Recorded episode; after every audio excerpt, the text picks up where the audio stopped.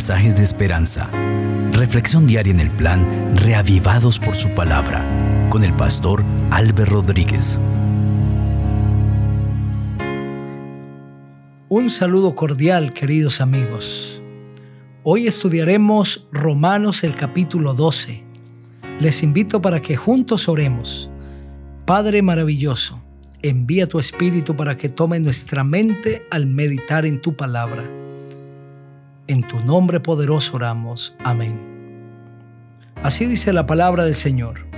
Por tanto, hermanos, os ruego por las misericordias de Dios que presenten vuestros cuerpos como sacrificio vivo, santo, agradable a Dios, que es vuestro verdadero culto no os conforméis a este mundo, sino transformaos por medio de la renovación de vuestro entendimiento, para que comprobéis cuál es la buena voluntad de Dios agradable y perfecta.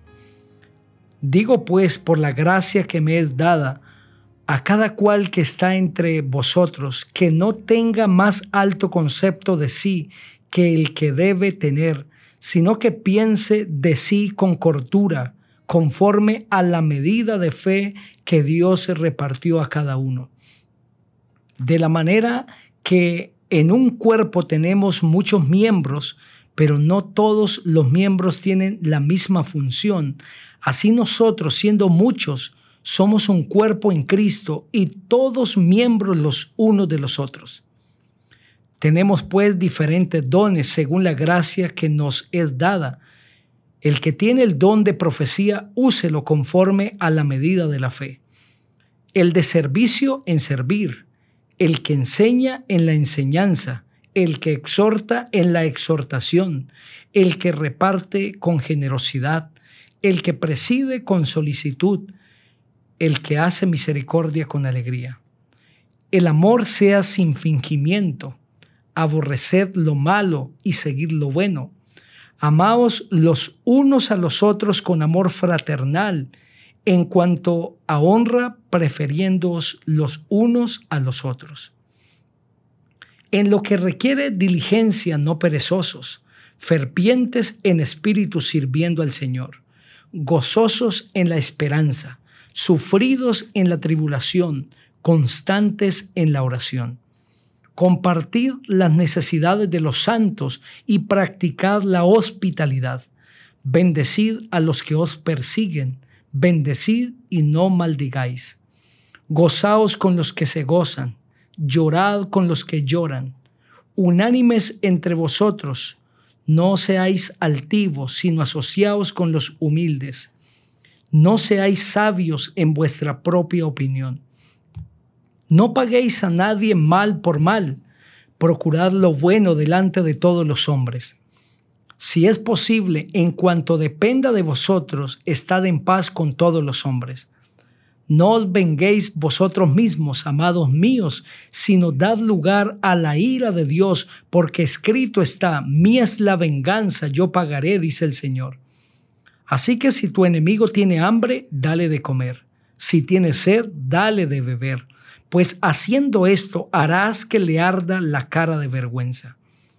No seas vencido de lo malo, sino vence con el bien el mal. Amén. Este precioso capítulo es la continuación del capítulo 11 y es la reacción a este capítulo y a los dos anteriores. Si Dios nos eligió cuando no lo merecíamos, nos dio su gracia, nos hizo herederos del reino de los cielos, nos injertó como ramas que no pertenecíamos al olivo. Por eso debemos presentar nuestro cuerpo como sacrificio vivo. Por eso es que el capítulo empieza, por tanto, hermanos os ruego por las misericordias de Dios que presenten vuestros cuerpos como sacrificio vivo, santo, agradable a Dios, que es vuestro verdadero culto. Esa conexión léxica, por tanto, debe ser entendida que como una respuesta a que Dios nos llamó cuando no lo merecíamos, cuando no hacíamos parte de su pueblo, es que debemos presentar al Señor nuestros cuerpos como sacrificio vivo, santo, agradable ante Dios, que es nuestro verdadero culto. Presentar nuestros cuerpos al Señor en sacrificio vivo significa dedicar nuestra mente a Él. Los israelitas presentaban al Señor el cuerpo de animales en sacrificio pero esos animales eran muertos. Ahora el Señor dice, deben presentar no el cuerpo de animales, sino su propio cuerpo, y no muerto, sino en un sacrificio vivo, santo, diariamente delante del Señor. Esto es la dedicación completa de nuestra mente, de nuestra voluntad al Señor, la aceptación de su soberanía y una dedicación constante a Él. Esta ha de ser la experiencia de todo cristiano que se encontró con el Señor Jesucristo. Y luego el apóstol, guiado por el Espíritu Santo, sigue enumerando las virtudes que deben hacer parte de la vida del cristiano.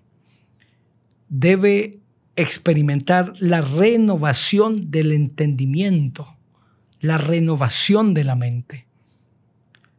Cuando aceptamos a Cristo, el Señor transforma nuestra mente, nos da una mente nueva. Eso significa que la esclavitud al pecado muere. Y el Señor quiere que nosotros le entreguemos a Él todas nuestras capacidades, todas nuestras facultades, para que Él nos conceda dones espirituales y que estos dones sean usados para su gloria y su honra. A partir del versículo 9, el apóstol presenta de una manera muy clara y enfática cómo debe ser la vida del cristiano, en amor, sin enojos, sin rivalidades, sin pleitos, dejando todo en las manos de Dios dejando que Dios sea el que haga por nosotros. Y estas recomendaciones concluyen diciendo, así que si tu enemigo tiene hambre, dale de comer. Si tiene sed, dale de beber, pues haciendo esto harás que le arda la cara de vergüenza. No seas vencido de lo malo, sino vence con el bien el mal. El cristiano debe aprender a vivir no conforme a los estándares del mundo, sino conforme a los estándares divinos. Y esto es ir más allá de lo que normalmente vamos, de lo que el hombre natural va. Amar al enemigo, servir al enemigo, hacer bien el que me hace mal. El mal no se vence con más mal el mal se vence con el bien. Este conflicto cósmico en el que estamos un día terminará porque el bien vencerá el mal. El amor vencerá el odio. Querido amigo, si alguien te ha hecho mal y tú quieres terminar con ese mal, si en tu familia hay una cadena de males, de odios, de venganza, y tú quieres terminarlo, nunca podrás terminar con más mal. Necesitas terminar con bien. Si tú haces bien, terminarás el mal. Haz bien y el mal será vencido. Quiero invitarte para que juntos oremos. Padre maravilloso, gracias por tu palabra. Ayúdanos a vencer el mal con el bien. En Cristo Jesús. Amén. El Señor te bendiga